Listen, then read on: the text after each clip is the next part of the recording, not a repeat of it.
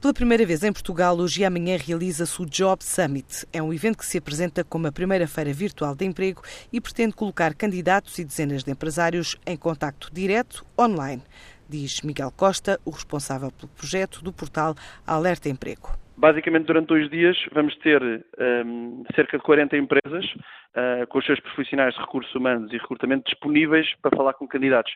Portanto, a grande novidade uh, aqui desta, desta feira virtual é mesmo a possibilidade de interação em tempo real. Portanto, temos 5 mil candidatos inscritos uh, que durante dois dias vão poder falar com as empresas, esclarecer questões, mostrar o seu interesse nas vagas e ter assim uma proximidade maior que, que, normalmente não é possível. São 39 empresas que vão estar presentes. O evento é 100% virtual, portanto, tudo o que as pessoas precisam é de acesso à internet e de um computador uh, e podem estar em qualquer lugar e, e, assim até evitar custos em deslocação, transportes, alimentação, enfim, em qualquer lugar podem aceder e podem falar com a empresa em, em, em, tempo real. O Job Summit é um evento que, noutros países, já contou com mais de 50 mil candidatos logados.